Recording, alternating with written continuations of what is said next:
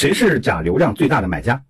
前两期的视频呢，我觉得可能会给大家造成一个误导，让大家觉得是不是这些新媒体平台相应的就是这个假流量最大的一个重灾区？其实不是啊，因为本身新媒体在整个互联网广告中的这个占比呢并不大啊，最多只有六分之一。但是现在呢，大家的这些时间呢又主要消耗在新媒体和这些新兴的平台上，这就导致啊，哪怕是我们一些非常耳熟能详的一些媒体平台呢，流量就会变得越来越差。